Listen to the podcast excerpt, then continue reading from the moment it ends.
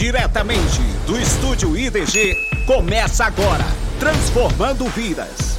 Oferecimento The Forest, o suplemento da Amazônia. Fala pessoal, boa noite. Estamos aí diretamente em mais um podcast Transformando Vidas com o Daniel Guedes. Um podcast de transformação. Hoje nós temos uma convidada especial, nossa paciente, nossa cliente, nossa amiga Evelyn. O assunto hoje é cirurgia bariátrica, bariátricos, como que eles, como eles se comportam, né? Entender por que, que as pessoas, por que, que ela engordou, como foi que ela emagreceu, qual foi o momento que ela percebeu que ela realmente estava acima do peso, qual foi o gatilho que fez ela tomar uma atitude é, e emagrecer ou procurar a cirurgia bariátrica? Será que ela voltaria atrás se ela tivesse conhecido outros processos de emagrecimento? Será que ela continue, será que ela faria a bariátrica ainda?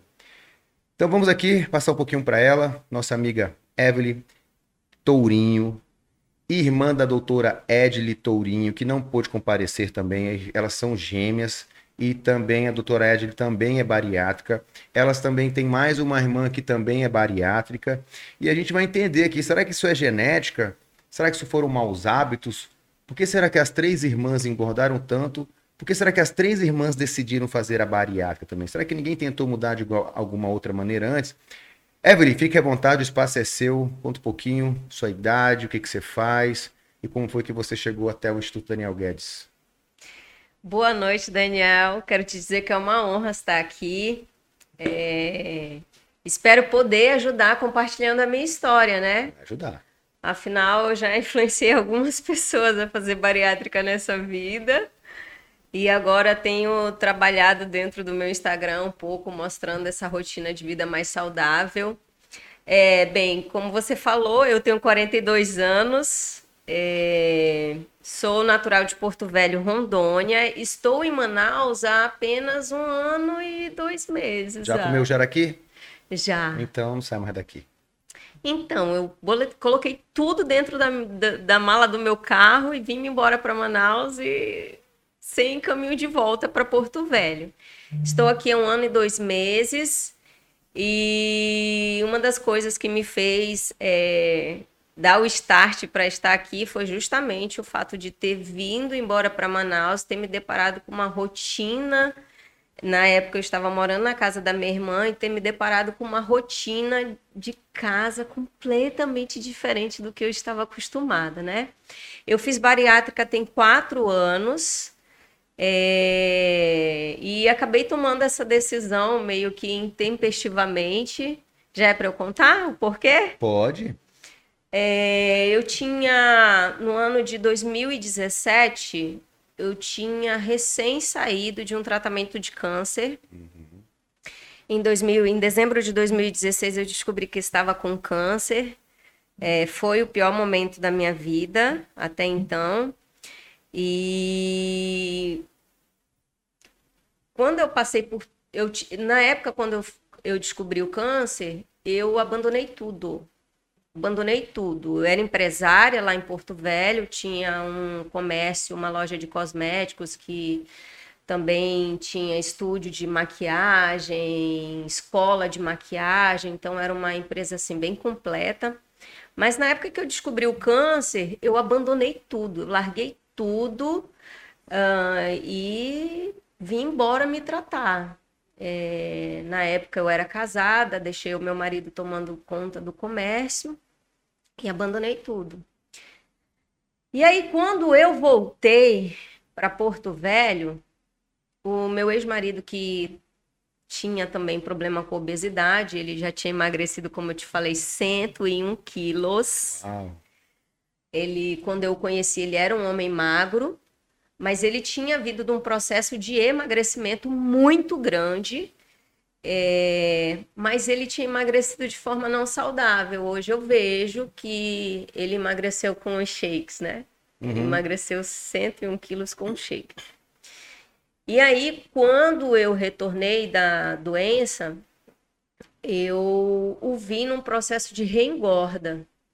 E eu acho que esse foi o grande gatilho, o primeiro grande gatilho na minha busca por saúde. Assim, quando eu vi um dia, é, eu me lembro bem da situação que nós estávamos no carro.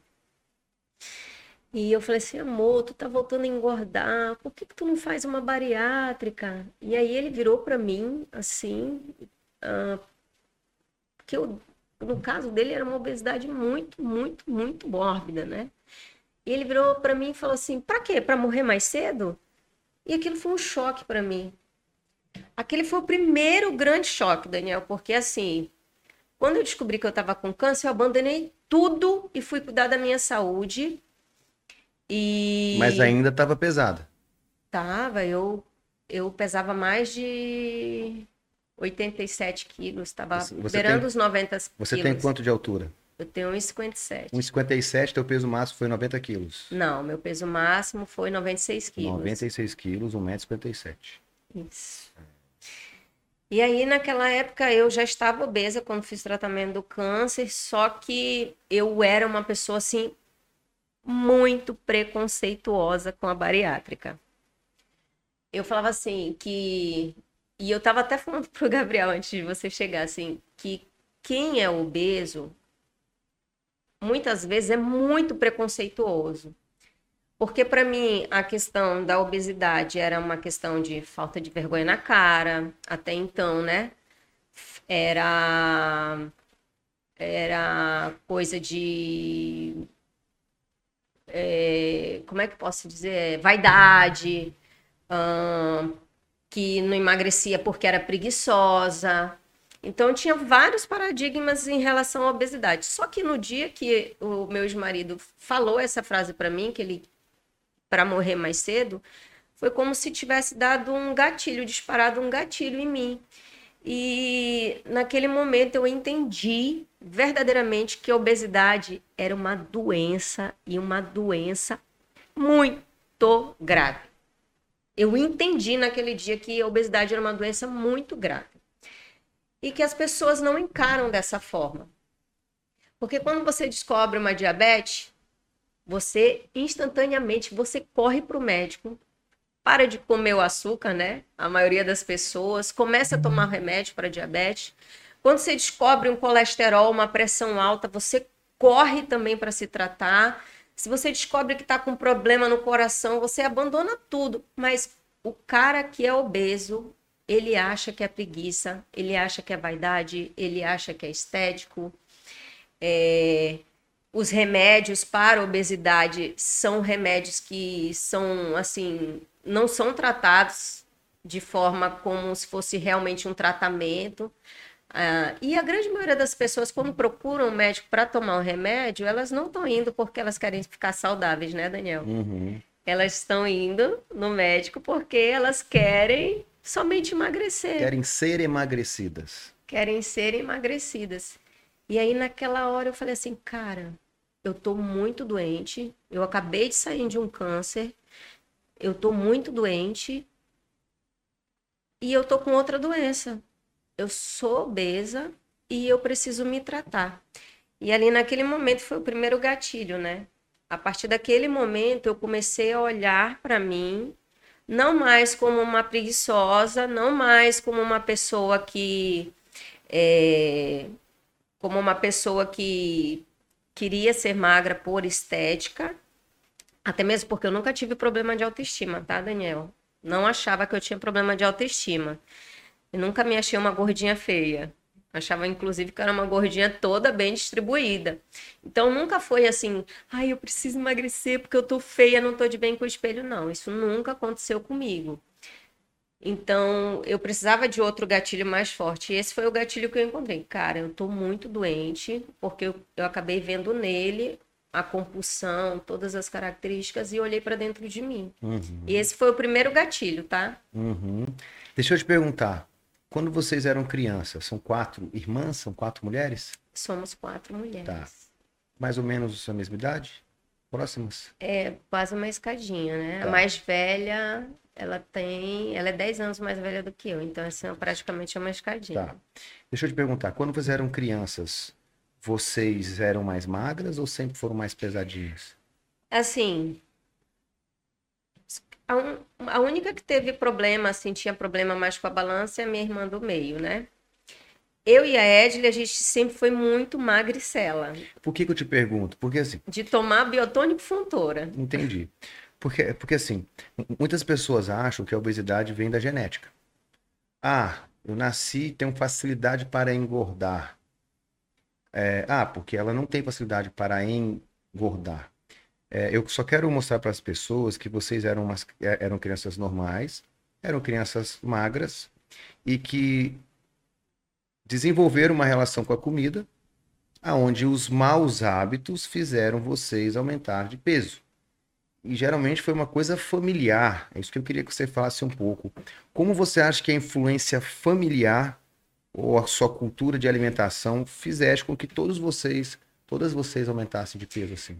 Então, eu estava até conversando isso com a minha mãe hoje, porque assim, dentro da minha casa, do núcleo familiar, eu, meu pai, minha mãe, minhas irmãs, eu cresci com os meus pais buscando ter uma vida muito saudável, tá, Daniel? Assim, na minha casa, a gente não comia frituras, não tinha essa coisa de comer batata frita, assim, comida com no óleo por imersão, não existia isso.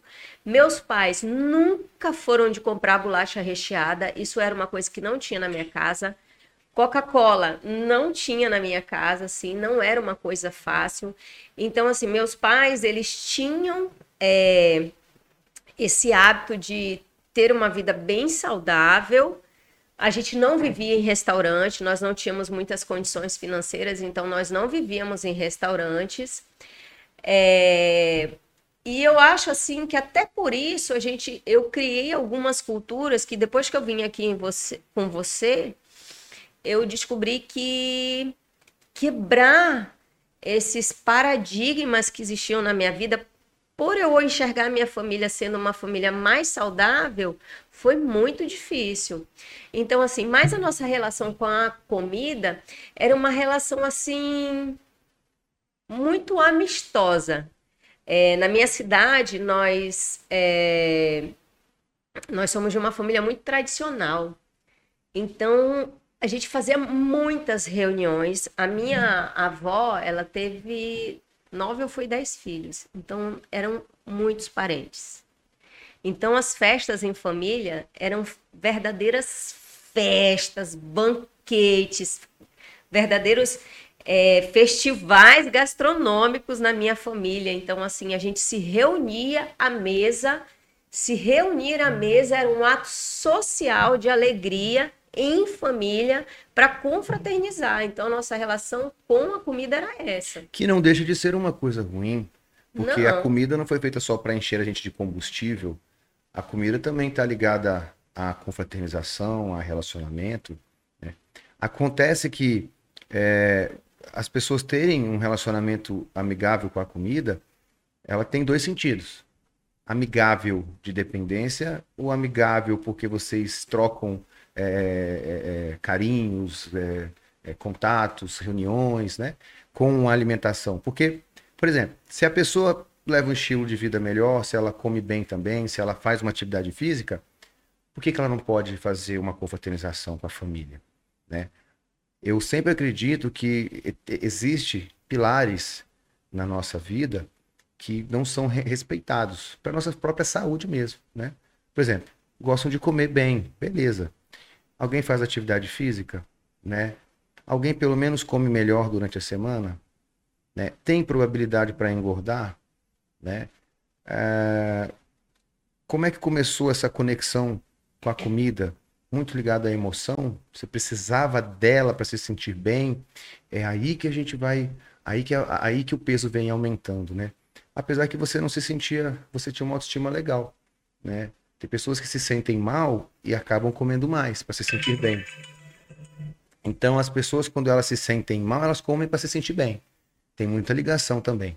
Né? A gente não está aqui para julgar quem é obeso, para julgar quem é sobrepeso, para quem está acima do peso. A gente está aqui para entregar um pouco de um testemunho verdadeiro seu e de suas irmãs que realmente engordaram e decidiram, de uma certa forma, fazer uma bariátrica que é preconceituosa para muitas pessoas, mas também ela salva a vida de muitas pessoas que não conseguem realmente emagrecer. É, porém, a gente também conhece várias pessoas que fizeram bariátricas e engordaram posteriormente. A regra diz que a cada 10 bariátricos, 9 engordam em até 10 anos. Então, praticamente todo mundo que reduz o estômago acaba engordando de novo. Porque, apesar do estômago ficar pequeno, ele cabe uma lata de leite condensado. A gente sabe também que a cirurgia bariátrica ela tem que ser feita por uma equipe multidisciplinar, tanto pela questão psicológica, emocional, tem que ter esse cuidado nutricional. Não é uma coisa simples, é uma coisa invasiva, né? Tem pessoas que ficam com algumas sequelas, tem pessoas que ficam com muita pele e depois vai, vai, vai tirar a pele, tem problemas na cirurgia. Então, assim, eu conheço várias pessoas caquéticas que fizeram bariátrica, ficaram velhos, derretidos, né? Com muita pele, sem músculo. Então, existem a cirurgia bariátrica como uma prevenção de doenças, até tratamento para doenças. Existem a cirurgia bariátrica para as pessoas que realmente têm dificuldade de entrar num novo estilo de vida, preferem logo diminuir o intestino. Mas a gente sabe que está tudo ligado à mente, por isso que as pessoas engordam novamente, elas fazem uma cirurgia, não muda a mente, mas o estômago é pequeno. Com o tempo, elas começam o quê? Dentro de um estômago pequeno, ali cabe, como eu falei, uma lata de leite condensado, biscoitinho, docinho, altamente calóricos. A pessoa não come muito volume, mas come pequenas porções altamente calóricas e começam a engordar novamente. Não, come, não fazem uma atividade física, não fazem uma musculação para fortalecer. Né? Eu já tive clientes que é, fizeram, fe, ela fez uma cirurgia bariátrica e ela estava num grupo de pessoas bariátricas. E aí ela se sentia mal porque algumas pessoas daquele grupo perdiam mais gordura, mais peso do que ela. Porque vamos falar o seguinte, a mesma é o mesmo fato perder peso. A gente não sabe dentro da cirurgia bariátrica, dentro do bariátrico, o que que ele perdeu de peso. Porque todo mundo fica sem nada. Fica você perde nada. gordura, você perde músculo, né? Você perde e muita eu, no primeiro mês, eu confesso para você que quando eu fiz a cirurgia, eu não emagreci muito, não. Porque eu imaginei que fosse emagrecer uns 12 quilos. Quando eu subi na balança, que eu vi que eu só emagreci 6, eu fiquei assim, desesperada. Eu digo, pelo amor de Deus, essa cirurgia não deu certo em mim. Hum. Eu tinha emagrecido só 6 quilos no primeiro mês. Aconteceu... Sem comer nada, Daniel. Aconteceu com uma cliente, né? Por exemplo. Tem pessoas que fazem a bariátrica que pesavam 150 quilos. Tem pessoas que fizeram a bariátrica que pesavam 96 quilos. Então, com certeza, quem tinha mais gordura tem tendência a perder mais gordura no processo. Mas isso não era divulgado dentro do grupo. E eu tinha clientes bariátricos com depressão, porque não perdiam a mesma quantidade de peso que uma pessoa mais pesada, né? Aí, pessoas com queda de cabelo, né? Você diminui a absorção de vários nutrientes. Então, assim, tem coisas pró tem coisas contra. Eu escuto muitos relatos de profissionais que fazem cirurgia que parece que eles são viciados em fazer cirurgia. Eu já tive pacientes que chegaram mais pesados, que chegaram a fazer consultas com médicos, que já disseram assim, ó, você vai tentar emagrecer, você vai tentar fazer dieta, você vai tentar fazer cardio, mas você não vai conseguir emagrecer, porque você já tem uma memória de gordura. Você vai se esforçar muito, você vai perder tempo melhor você fazer uma cirurgia bariátrica. Então eu também conheço profissionais que já tiraram a chance e a força de vontade de várias pessoas em tentar mudar de uma outra maneira só para fazer uma cirurgia. Porque você sabe que uma cirurgia bariátrica tem um valor considerável, né? Eu estou falando alguns médicos, que eu não preciso falar nome. Eu sou nutricionista, trabalho diretamente com nutrição e trabalho diretamente com mudança de hábitos transformando a, a vida. E pessoas realmente já chegaram assim, cara, o médico falou pra mim que eu não tenho mais jeito. Só cirurgia bariátrica. Eu falei assim, como? Sem nem é tão pesado assim. Como é que você não consegue mudar? Né? Por mais que a sua cabeça tenha dificuldade, se você fizer uma cirurgia bariátrica, diminuir seu estômago, a sua cabeça vai continuar sendo a mesma. E se você tiver os mesmos hábitos, você vai começar a engordar tudo, tudo de novo, né? O que que você fala? Qual foi? Por que a sua decisão? que eu acho que de uma certa forma hoje ela veio como positiva, porque agora você está aprendendo a realmente a ter um novo estilo de vida, dentro das suas limitações como bariátrica, que você sabe que é mais difícil a gente querer esse processo, né, de ganho de massa, de quem não consegue comer, tem que se dedicar ali no seu tempo para fazer ingestão de mais proteína, ingestão dos carboidratos, tirar um mês da comida, né? Isso é massa, entende? Porque isso acontece com todo mundo. E tem pessoas aí assistindo que querem, querem entender como foi que você entrou, se valeu a pena, para quem que você indicaria que fizesse, entende? Qual nível? Fala aí pra gente um pouco. Então, eu acabei fazendo uma técnica porque eu implorei para o médico, eu fiz uma técnica chamada sleeve, que é uma cirurgia que apenas diminui o tamanho do, do estômago, mas ela não mexe no desvio de trânsito, ela não faz o desvio de trânsito do intestino como a outra técnica que se chama bypass. Nessa técnica que eu fiz, Ed ele fez a bypass, eu fiz a sleeve. Aí, como eu já tinha tido câncer, eu falei pro, pro médico, doutor, pelo amor de Deus, eu, eu quero fazer essa outra. Ele falou, Evelyn, se você fizer essa outra técnica, você vai continuar obesa. Porque ele fez lá o cálculo do IMC, de 96, como a, a, a técnica sleeve, ela emagrece no máximo 25% do peso corporal, ia continuar obesa, né? E aí ele falou, e eu falei, doutor, eu vou conseguir. Eu vou conseguir. E essa técnica, ela tem uma maior absorção, ela não, não diminui tanto a absorção dos nutrientes. Porque o intestino fica ali. Porque o intestino continua fazendo a mesma função. Mas, é, quando eu fui no médico, ele foi muito é, ele foi muito claro comigo. Ele falou, Evelyn, essa cirurgia, ela vai te dar um prazo de dois anos. Você vai, você vai correr contra o relógio. Você vai ter um prazo de dois anos para adquirir novos hábitos. Porque senão você vai voltar a engordar.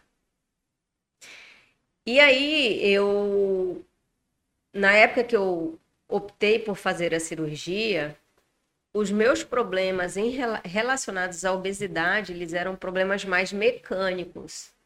Eu não tinha o colesterol alto, nem diabetes, como a maioria das pessoas é, tem, mas eu estava eu com os dois pés, eu estava com problema nos dois pés, eu sofria com muitas dores, é, eu estava com condropatia patelar nos dois joelhos, e a hérnia de disco já tratando há cinco anos. É, há cinco anos tratando de hérnia de disco.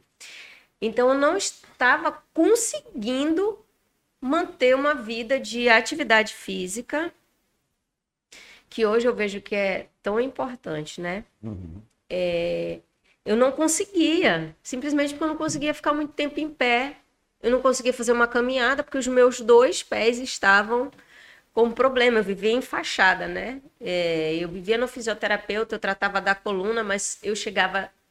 Eu fazia fisioterapia segunda, quarta e sexta para a coluna, mas eu chegava no fisioterapeuta praticamente chorando, pedindo para que, como ele era osteopata, para que ele manipulasse o meu pé. Fizesse lá as manobras para tirar a dor, e aí ele tirava a dor, aquela. E deixa eu te perguntar, mas mesmo assim, com essa dor toda, você ainda não pensava em em emagrecer, em fazer uma atividade física, em fazer uma reeducação alimentar? Você preferia tratar as dores do que mudar? Daniel, tu acredita que eu fui, eu acho que nos seis nutricionistas já? Rapaz, vivendo um nutricionista. Agora, um ponto. Mas, mas, você fazia o que ele mandava? Daniel, eu pegava a prescrição, vou te falar, eu pegava a prescrição e eu, eu, eu recebia a prescrição, fazia um pouco da dieta, mas não retornava. Essa é a primeira vez que eu tenho feito um acompanhamento nutricional. Na realidade, um acompanhamento. Porque até então eu fui já em nutricionistas assim que eu é, julgava muito bons, é, outros não. Porque eu ficava indignada. Alguns, assim, eu ia no nutricionista e falava assim: olha, eu não bebo leite, eu não gosto de café. Sim, eu sou uma pessoa que não bebe café. Eu não bebo café, eu não gosto de leite, eu estou, eu sou intolerante a glúten e a lactose. As primeiras coisas da dieta, Daniel, era café com leite e pão. Falava assim, pelo amor de Deus, essa pessoa não ouviu o que eu falei. Porque como é que pode eu estar falando que eu não como, não bebo leite, não bebo café, não como pão, sou intolerante a glúten e a pessoa, a primeira coisa no cardápio que ela me passa é café com leite e pão. Eu ficava revoltada com aquilo. E aí é. eu ia me embora. É, eu sei que existem profissionais e existem pessoas que não fazem o que os profissionais mandam. No caso, você está fazendo um relato de profissionais, você falava que não podia isso e aquilo, e passava mesmo assim parece uma coisa de uma dieta de gaveta que chamam, né? Para todo mundo, não importa o que você fala, vai ter lá o café com leite e o pão. Mas você estava tentando emagrecer. Estava. Sempre, olha, Daniel, de tudo que tu possa imaginar, do chá, aquele chá 16 ervas uhum. para emagrecer aos 16 anos, aquele que dava uma diarreia, dor de barriga, dor de barriga. Dos 16 para 17 anos foi, foi a primeira vez que eu comecei a, a sofrer um processo de engorda. Eu sofri do efeito sanfona a vida toda. Então eu já tomei chá.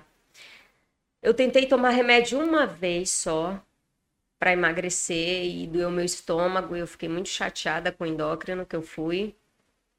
Eu já coloquei balão gástrico, Daniel. Uhum. Eu coloquei balão gástrico, emagreci 35 quilos com balão gástrico. Mas todas as vezes a minha grande dificuldade era manter. Porque hoje eu entendo que o meu problema ele nunca foi emagrecer, foi manter, porque na realidade o meu grande problema com a comida estava aqui na cabeça. Perfeito. Porque eu percebia que eu tinha muitos medos e ansiedades em relação à comida. Então, por algum tempo, eu até conseguia manter é, dietas, mas todas as vezes que eu fazia dietas, eu era muito radical. Radical ao ponto de tá no meio, tá na festa e tá todo mundo comendo e eu não Cara, você tá numa festa, você vai para uma festa, tá todo mundo comendo, você não vai ficar numa boa. Você que gosta de comer, você não vai ficar numa boa. Ainda mais se você não tratar a ansiedade, as causas, né? É verdade. Se você não se entender, você não vai ficar numa boa. E você fica. Você passa ali duas, três horas numa festa, você passa duas, três horas sofrendo, porque você queria estar tá comendo brigadeiro, porque você queria estar é, tá comendo ali os salgadinhos e, e, e você não vai comer, porque você se sente o, ali que você não tem o direito. Hoje eu, fazendo acompanhamento aqui contigo, a gente foi numa festa domingo, eu comi salgadinho, comi dois, uns, uns dois, três brigadeiros hum. e não, não morri com hum. isso. Tá vendo, né, Gabriel? Não que morri tá com isso. Ontem eu estava falando para uma prima minha que está vindo, aqui para cá, que eu tenho uma irmã que ela tem uma empresa que inclusive faz comidas maravilhosas, uma das minhas irmãs. Ela, ela mexe, ela tem uma cozinha, ela tem uma empresa de gastronomia e ela faz umas comidas maravilhosas. Ela falou: quando tiver, vi, tiver alguém vindo para Manaus, me avisa que eu vou mandar um negócio para ti, para uhum. comer. E aí eu peguei, avisei para minha prima, para uma prima minha, prima, Uhum. A, a, a Marilda tá mandando uma coisa aí para mim. Ela falou assim: Uai, mas tu não vive de, de arroz, de carne moída e batata doce? Eu digo: Não, eu como, eu treino. Quem Boa. treina, aí eu respondi assim para ela: quem treina pode comer, quem não pode é quem não treina, mas come. Mandei, mandei para ela: não, eu treino, eu posso comer, eu não como sempre, mas eu como. Legal.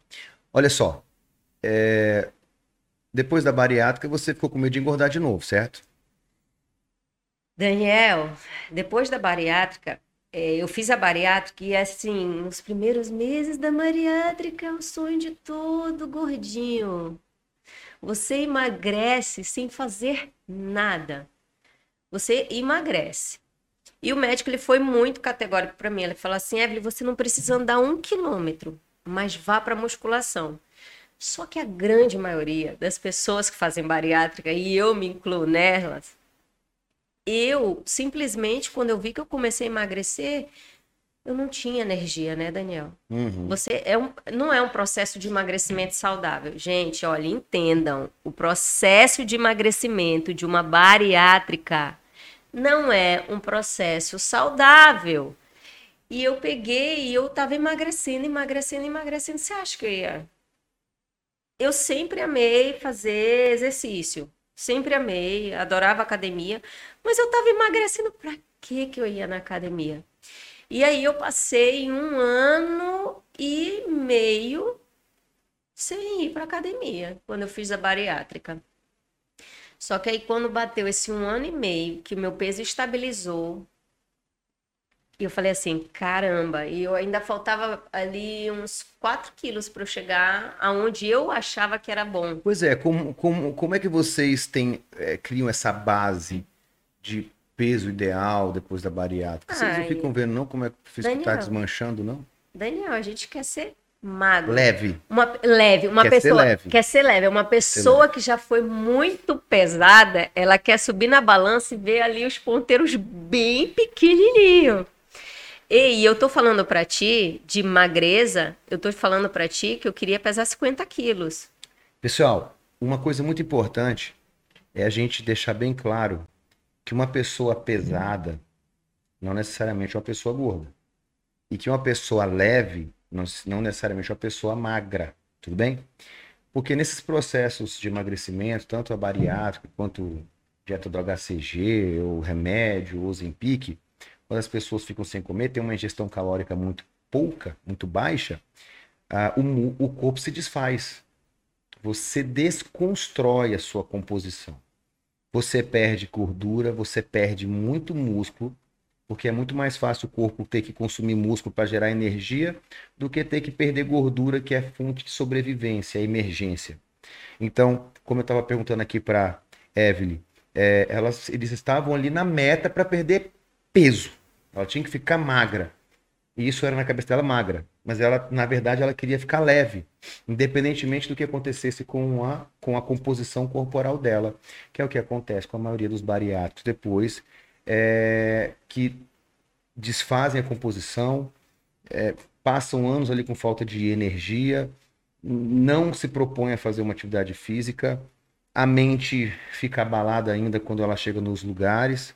A gente pode mensurar é, uma pessoa viciada em comida como um alcoólatra, né? Se a pessoa é alcoólatra, ela tem um vício químico, assim como uma pessoa viciada em comida também tem, porque a comida produz hormônios, neurotransmissores que mudam a química do seu cérebro. Então você tem prazer quando você come. Se você pegar um cara que está querendo parar de beber, um alcoólatra, e ele levar ele para uma festa, num bar que tem bebida, tu acha que ele vai conseguir se controlar? Tu acha que ele vai ficar de boa? Então, a maioria das pessoas que realmente não conseguem ter esse controle, estão em processo de mudança, eu sugiro que elas fujam de algumas coisas. Foge. Não é porque você vai ser antissocial. Se você não aguenta ver e você não pode mais, tem pessoas aí que estão pré estão ficando diabéticas, elas têm oportunidade de fugir disso, de se curar. Elas, se ela vai, se ela é viciada em doce, ela vai numa festa, mesmo ficando, mesmo pré-diabética, ela vai comer. E aí daqui a pouco, olha, fiquei diabética, né? Então, é, a minha dica é você que realmente tem problema com a comida, que precisa sentir os- a sensação dos hormônios liberados pelos alimentos, se você está querendo mudar a sua vida, evite alguns convites. Evita. Se você não consegue ver, você não vai. Ah, mas é de trabalho. Ah, mas olha, às vezes eu ensino as pessoas a falarem até sobre saúde, doença.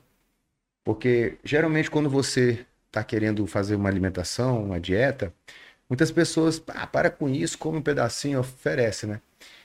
Tem pessoas que não Isso aguentam. acontece demais. Demais. Tem pessoas que falam assim, cara, fala que você tá com problema de saúde. Só quando você fala que você tá com problema de saúde que as pessoas respeitam. Ah, não, então tá bom, não, deixa aí, não come não e tal. Entende? Então, assim, é, é compreensível as suas vontades, é compreensível os seus medos, né? É, eu, enten- eu entendi que você foi atrás de nutricionistas, não falou muito sobre atividade física, né? Que a gente vai entrar nesse, nesse, nesse pilar agora, já que não te conhece, você está se desenvolvendo muito bem na musculação. Né? A musculação está fazendo muito bem para sua cabeça, é, para o teu estilo de vida, acho que para o seu dia, né?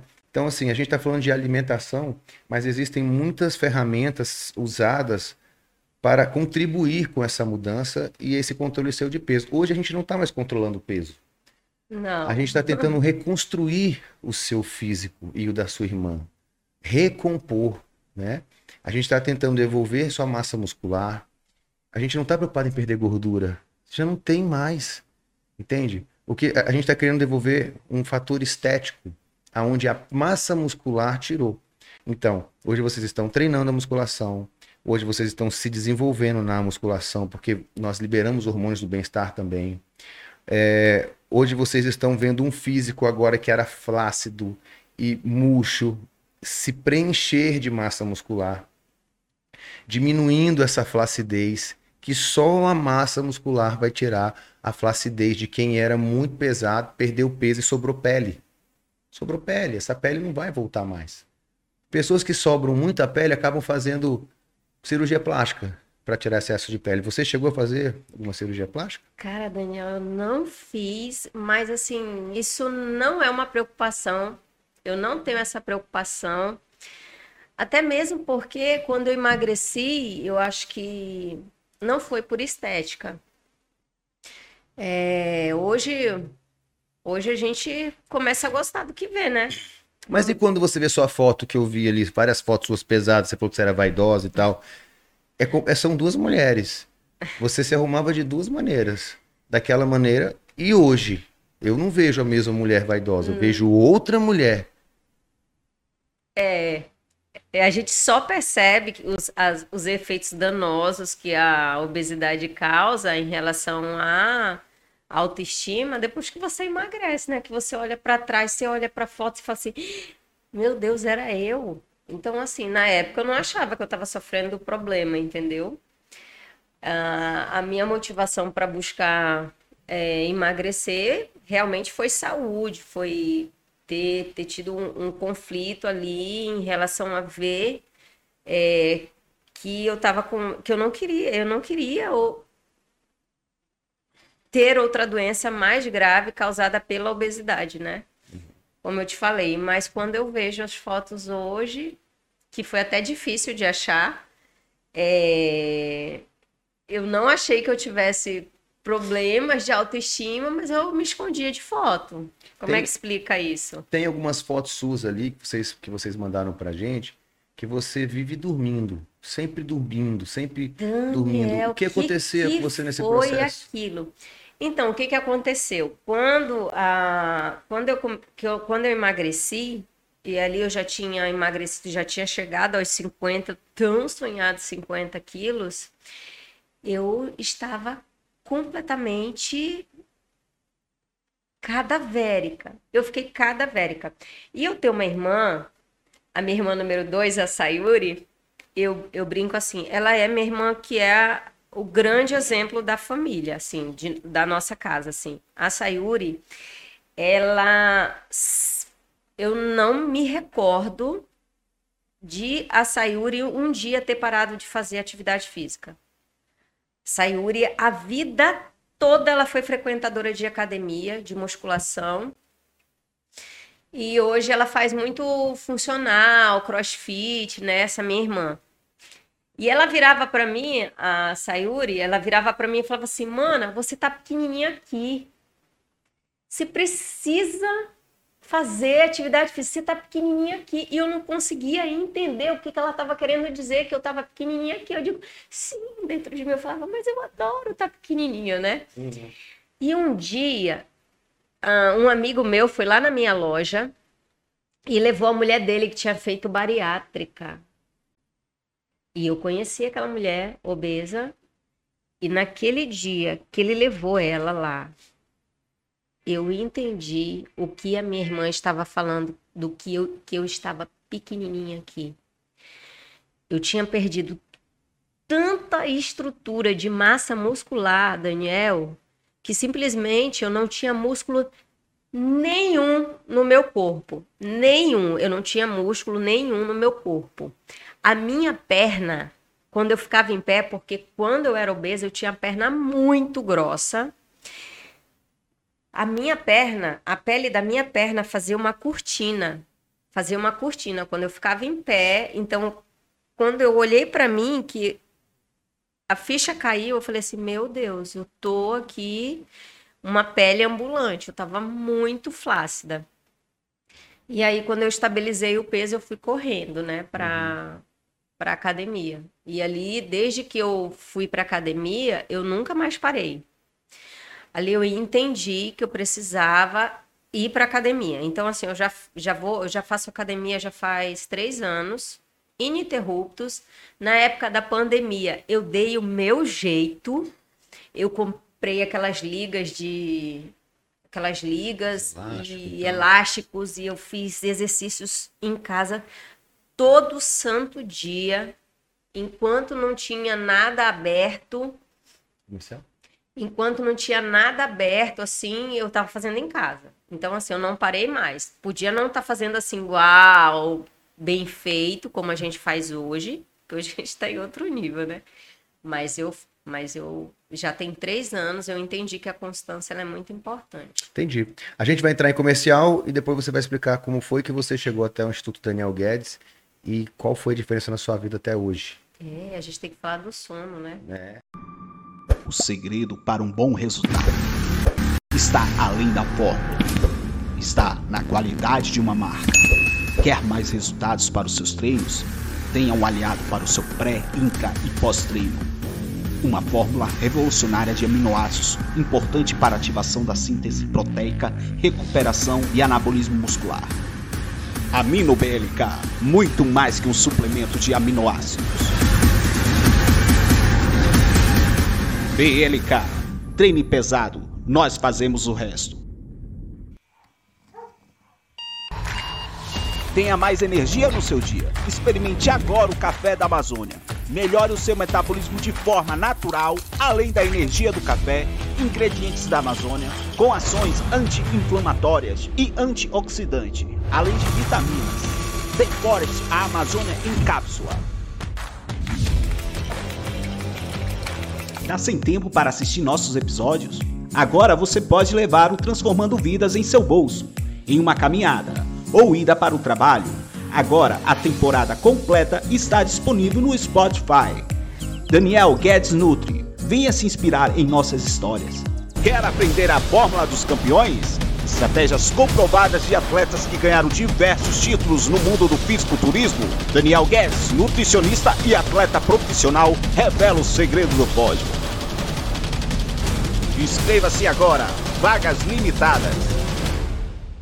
Para você interessado em aprender definitivamente a preparar um atleta de fisiculturismo, você pode entrar no Instagram Daniel Guedes Nutri, acessar o link na minha bio ou acessar o site institutodanielguedes.com.br cursos e você terá lá todas as informações sobre o curso de preparador de atleta do Daniel Guedes.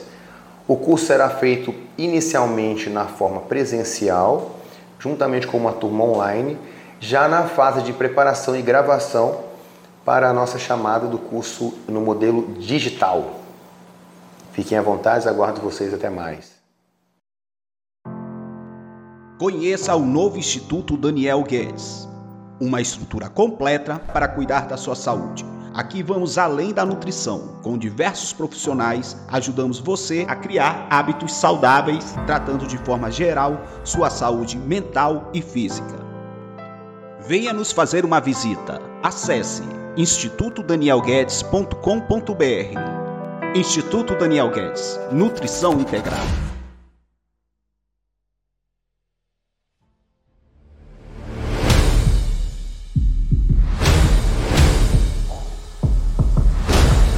Estamos de volta com Transformando Vidas. Oferecimento The Forest, o suplemento da Amazônia. Comendo. Pessoal, estamos de volta comendo. Tem jeito. Eu falei para vocês que eu ia voltar a competir. A pressão tá alta agora. Tentei correr, não deu mais. Tem três meses. Então eu tô Mudei toda a minha rotina. Desde segunda-feira eu tô treinando uma nova rotina. E até me fez bem essa nova rotina, eu achei que não dava. Para mim tentar pelo menos fazer melhor dentro desse universo de trabalho que a gente vive, é, para a gente poder aí devolver o físico o melhor possível para se divertir, né? Lá no Músculo Contest ABC, lá junto com o pessoal, o Renato Cariani, Júlio Balestrin, Felipe Franco. A galera mais velha vai se reunir ali para brincar um pouquinho. Beleza? Vamos lá. A gente tá falando aqui sobre a Evelyn, que fez a cirurgia bariátrica, que está se cuidando, contando o que aconteceu com ela. A última pergunta para ela foi, é, ela estava falando sobre pele, excesso de pele, foi quando ela percebeu que ela não tinha músculo nenhum, estava derretendo. Qual foi a sua, a sua, a sua atitude em, em relação à sua visão sobre a sua a pele, né? E seu sono. Eu vi um monte de foto sua dormindo. Por que, que você vivia dormindo? Daniel, isso era motivo de piada na família. Isso era motivo de piada. Edley, onde ela me pegava dormindo, ela tirava foto minha. E assim, eu não entendia por que, que eu tava com muito sono. Eu não entendia porque eu tinha tanto sono. Na realidade, depois eu vim descobrir que eu vivia letárgica. O que, que acontecia? Eu, como eu tinha um certo medo em comer, e eu sempre malhei de manhã. Inclusive, eu tenho um sobrinho, Aldo. É, eu, eu treinava quando eu vim embora aqui para Manaus. Uma das primeiras grandes mudanças foi que eu comecei a treinar num estúdio que já era bem melhor do, que, do, do que eu fazia quando eu morava lá em Porto Velho, porque lá em Porto Velho eu treinava na academia do meu condomínio. E aí, quando eu vim embora para cá, eu, a gente ficou treinando, eu treine, comecei a treinar dentro do estúdio que a Edley e o meu cunhado treinavam. E aí um dia é, eu treinava, Daniel, eu chegava para morrer. Eu chegava do treino, mas com sono, que eu não tinha energia para comer. Aí esse meu sobrinho, ele é assim, também outra referência, ele treina, ele se alimenta muito saudável, ele é uma pessoa que cuida muito da alimentação, o Aldo. E ele virou para mim e falou assim: Tia, por que, que você tá assim? Eu digo: Não, meu filho, todo dia quando eu chego eu fico assim, do treino, é o treino. Ele disse: Tia, o que, que você comeu antes de treinar? Eu digo: Nada. Eu só tomo pré-treino. E ele falou assim: Tia, você não tá bem, você tá você está catabolizando, né? Ele falou, tia, você não está bem, você precisa comer antes de treinar. E aí eu, eu tinha vários momentos do dia, uns picos de sono. E aí eu não me alimentava bem. O que que aconteceu? Eu não me alimentava bem. Eu tinha, eu percebi que eu estava ficando, estava com medo de comer. E aí eu tinha esses picos de sono. E aí eu dormia na mesa do restaurante, na mesa do almoço, enquanto não serviam o almoço. Eu dormia nas mais diversas situações. Na frente de qualquer um, eu dormia. E, aí a Edile ficava tirando foto escondida minha. E aí, como eu estava com muito sono, eu sentia assim, ah, eu tô me sentindo fraca, eu me sentia fraca. Aí, na casa dela, quando eu me mudei para cá, o acesso à comida era muito fácil. Quando eu morava só, lá em Porto Velho, eu só comprava coisas saudáveis. Eu vivia à base de arroz e carne moída lá já. E quando eu vim embora para cá, não. Na casa dela, a Edile ganha muito presente das pacientes dela. As pacientes dela adoravam dar chocolate para né? ela.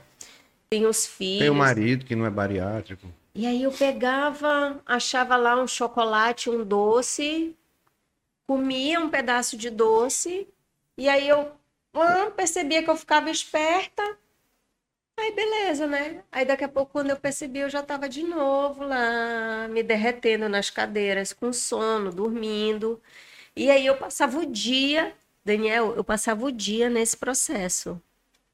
Eu não queria comer, mas eu passava o dia buscando uma fonte de energia. Mas vem cá, deixa eu te falar, quando você saiu lá do, do seu processo, você não teve esse acompanhamento para te ensinar a comer depois? Eu tive.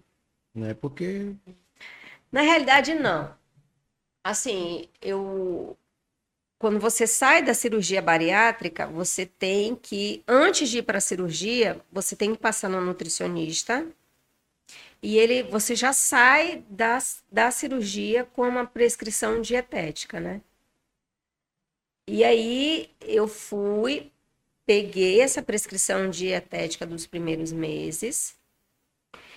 E aí, quando, porque era só dieta líquida tal, e aí, quando eu fui para as partes sólidas, eu topei com uma nutricionista dessas que passou exatamente aquilo que eu não podia comer, né? Porque uhum. eu era intolerante a glúten e a lactose. E aí, peguei ranço, Daniel. Não vou mais ir nutricionista. Peguei ranço da nutricionista, não voltei mais nela e era da equipe do médico, né? Do médico cirurgião, uhum. inclusive. E aí eu peguei ranço da nutricionista e comecei a fazer as dietas por minha conta.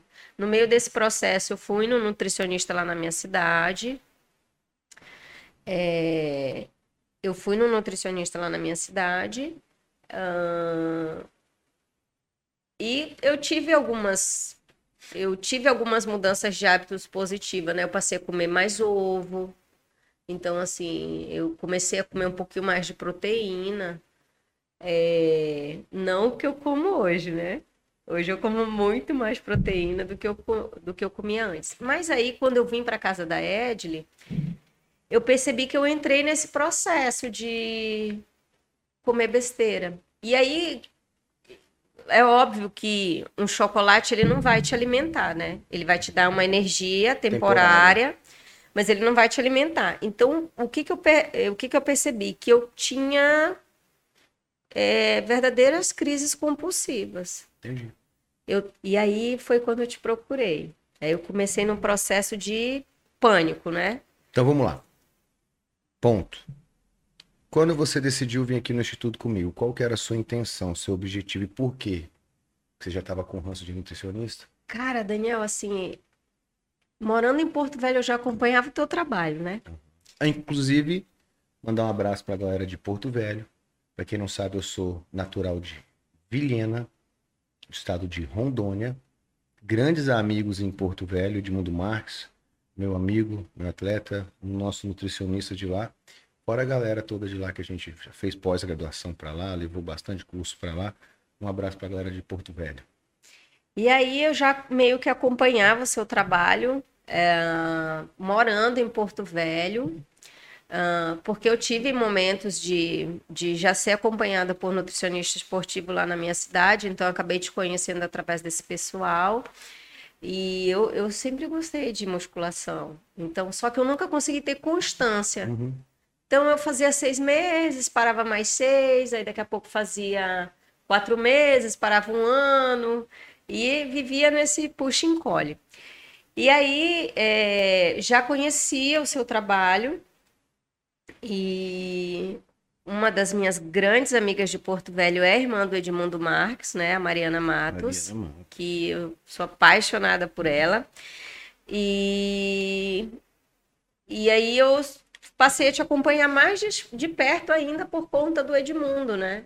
E só que aí eu estava aqui em Porto Velho, eu ficava assim, ai, será que eu vou faço online com o Edmundo a consultoria, vou no Daniel, aí eu eu, eu, eu me lembro que no meio do ano passado eu tinha entrado em, em contato com a sua equipe, mas aí eu fiquei, ai meu Deus, ai meu Deus, ai meu Deus, e aí fiquei postergando. Qual era seu medo de nutricionista? Porque muita gente tem medo de nutricionista, né? Eu vou lá, vou mandar parar de comer, vão tirar meu chocolate, eu vou sofrer. Cara, Daniel, eu demorei mais assim, mesmo porque como eu não conheço muitas pessoas aqui na cidade, eu fiquei com medo de ficar me sentindo sozinha, entendeu? Uhum. Meio mais desamparada. Mas aí eu entrei num processo, não posso nem, nem dizer de medo, eu entrei num processo de pânico.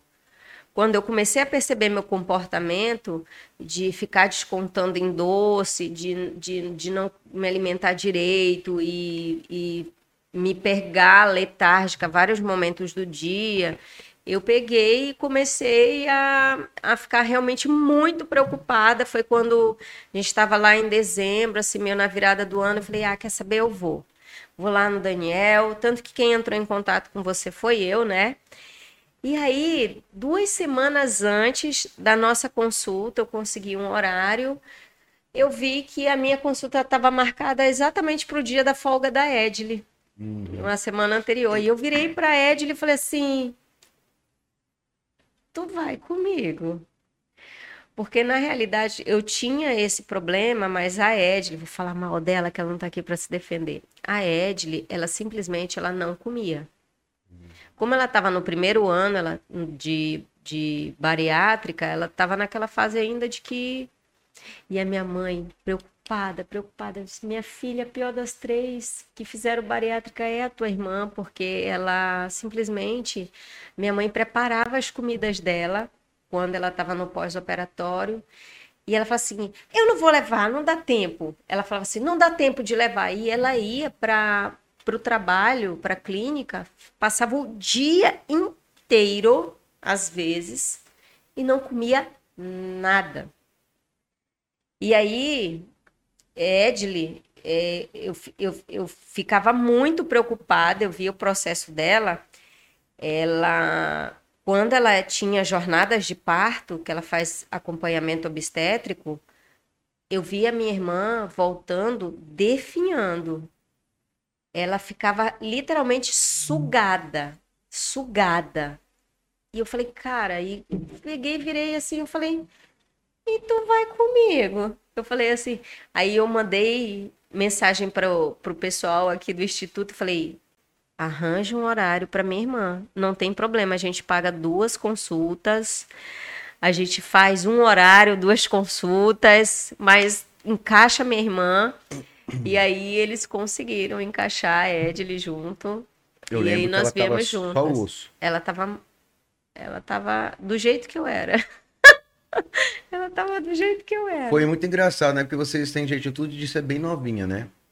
Dos menininha. Aí eu, eu não tinha percebido, ninguém imagina que vocês são bariátricas. Tem duas menininhas magrinhas, parecia duas criancinhas ali, irmã, é, 42 anos, né? Depois que eu fui descobrir, eu assustei com a idade, que não parece. E bariátrica. Falei, não, não pode ser. Né? E assim, e o, e o visual de vocês, vocês, vocês não têm aspecto de biotipo físico de engordar, de obeso, entende? e você ainda tem o quadril mais largo, a perna mais grossa, aí não tem nada. Corpo completamente normal. Né? E a partir dali, vamos lá, sentaram lá na minha frente as duas, braba, né? Ah! Gente, eu quero dizer para vocês que o Daniel virou o nosso guru. Foi incrível, Daniel, incrível. Assim, a gente saiu de lá e só da, da consulta que nós tivemos, a gente já percebeu mudanças radicais no nosso comportamento em relação à comida, né? É, assim, quando a gente fala. Olha aqui, pessoal. Vai acabar a, a bateria aqui. Quando a gente fala em, em em mudança, não importa se a pessoa é bariátrica ou não. A gente não vai tratar o bariátrico usando regras de dieta para bariátrico. A gente vai usar estratégias nutricionais e motivacionais para o ser humano, o indivíduo, né? A Evelyn é um jeito, a Edley de outro jeito. Lembrando que o processo de ganho de massa muscular, ele é universal.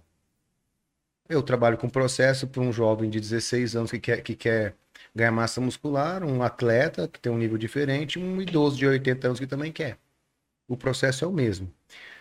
Acontece que, assim como existem várias pessoas que não fizeram bariátrica, mas que perderam peso e são carbofóbicas, existem os bariátricos que não ligam para nutricionista, que eu conheço pessoas que já fizeram duas bariátricas e continuam sem nutricionista porque eles não querem ter, perder o prazer de comer, eu acho, não sei. A gente entende que é assim, ah, se a gente engordar de novo, a gente faz outra, né?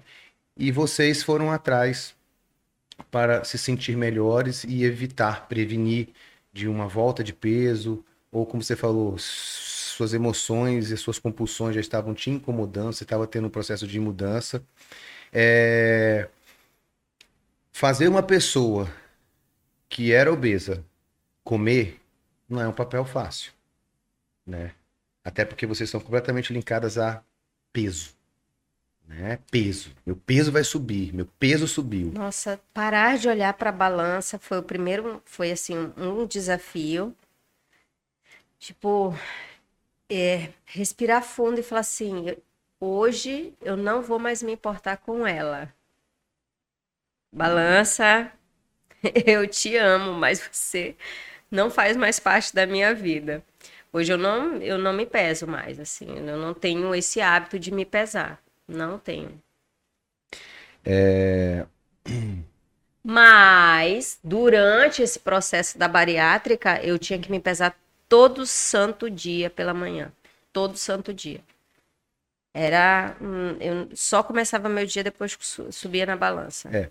O que a gente tem que entender, o que, o que a gente fez com você, é simplesmente uma reeducação era aquilo que você tinha que ter aprendido a fazer desde o início da bariátrica ou antes de fazer uma bariátrica. Entender o papel da proteína, entender o valor do carboidrato, a qualidade do carboidrato, estipular uma quantidade, te estimular a fazer uma atividade física associada à alimentação, porque alimentação é igual material de construção. Se você vai entrar na academia, você vai entrar em obra, você vai construir seu físico. E que material de construção você vai dar para ele? Uma construção, um material porcaria ou algo que realmente seja nutritivo e constrói? Porque para academia também para ficar ficando para ficar comendo porcaria, não vai adiantar. Você vai estimular a tua musculatura, mas o resultado fica limitado. Você sabe disso. Pessoas evoluem no início Sim. porque estavam paradas. Vão lá, a pessoa não faz nada, entrou na academia. Ela já vai ter resultado de ganho de massa muscular. Segundo mês, se ela não melhorar a alimentação, ela começa a ter limites de evolução. Terceiro mês, ela não ganha mais nada. O corpo dela já não tem mais alimento para se construir. Então ela fica ali. Igual. E fazer vocês entenderem, eu entender o apetite de vocês, o espaço, quantidade, né? Eu sempre falei assim, vocês eram um carro que não tinha combustível. Carro vazio, carro sem gasolina não anda. Você pode ter uma Ferrari. Se você não colocar combustível nela, não vai andar. Ou se você colocar pouco combustível, ela vai andar só um pouquinho, né? E aí foi quando eu vi que vocês se pegaram, tiveram um medo. Caramba, você falou, eu vou ter que jantar. E jantar para você já era um problema. Né? Então você tinha medo Não, realmente e, da comida. E foi, para mim, eu me lembro nitidamente das, das, da, da, da cena quando eu resolvi, tipo, confiar. Eu, eu durante os dois, três primeiros meses da, do acompanhamento aqui, eu não conseguia jantar. Porque, assim, como, como eu te falei, os hábitos da minha família, do meu pai da minha mãe, eu sempre vi como hábitos é, saudáveis, assim. A gente tinha uma cultura de não comer fritura, de não comer essas porcarias, né? E só que meus pais, eles tinham um ditado, eles falavam assim: aqui em casa a gente não janta, a gente só lancha. A gente faz um lanche, um lanchinho. É isso eu também Porque jantar engorda. E aí é, a gente tinha essa concepção de que jantar comida engordava. E aí, quando eu peguei a dieta, que a minha janta era a mesma coisa do meu almoço, e o volume de comida que eu tinha que comer era um volume de uma pessoa normal para mais. Assim, quando eu olhava para o meu prato, né? Eu falava assim: eu vou engordar.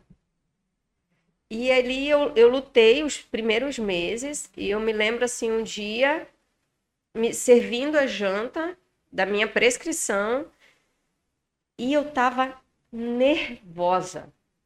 Eu me peguei nervosa diante daquele prato de comida e eu fico até meio emocionada, né? Eu olhar, eu olhei para aquele prato assim, eu nervosa, eu falei. Baixei assim e falei assim: vou ter que confiar. Eu vou confiar no processo. E aí, comi. E, curiosamente, no final daquela semana, minha barriga estava mais seca.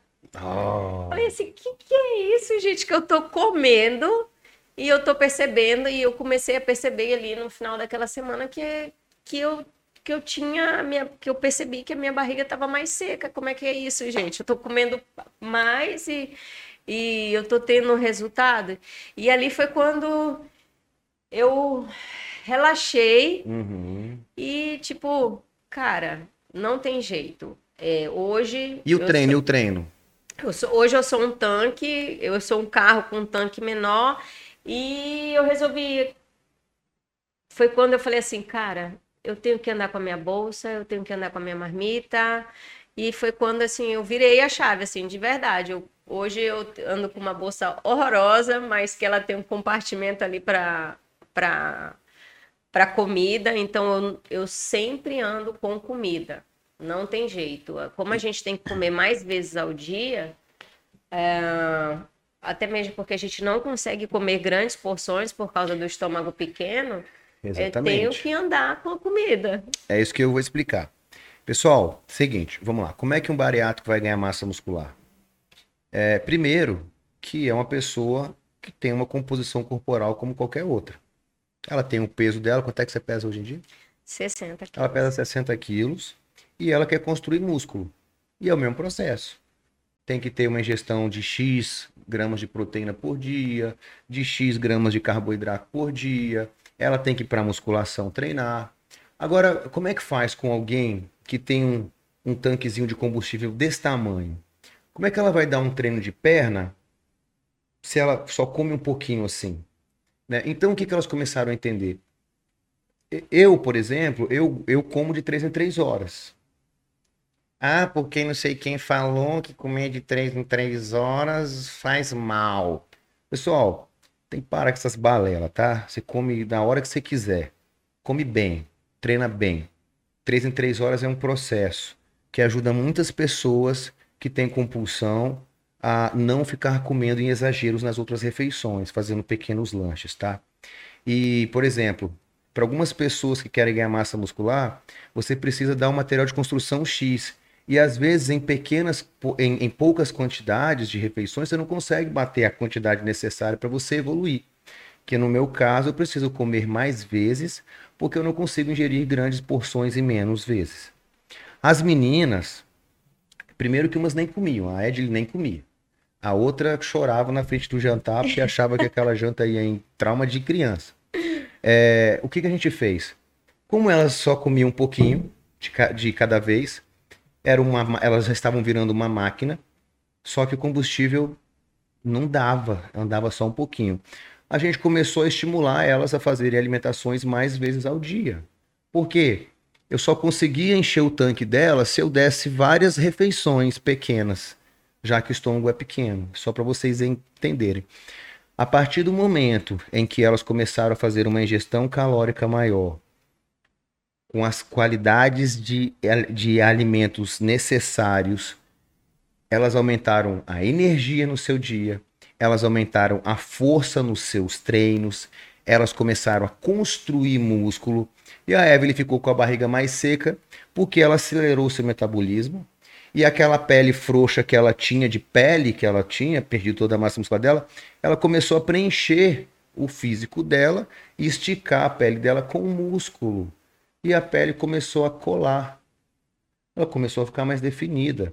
Se vocês analisarem, a Evelyn e a Edile, as duas têm os membros superiores fortes, os ombros torneados. Hoje elas treinam forte, elas pegam peso, mas para elas desenvolverem essa força toda, elas precisam dar pequenas refeições várias vezes ao dia, às vezes cada uma hora e meia, elas, já estão com fome.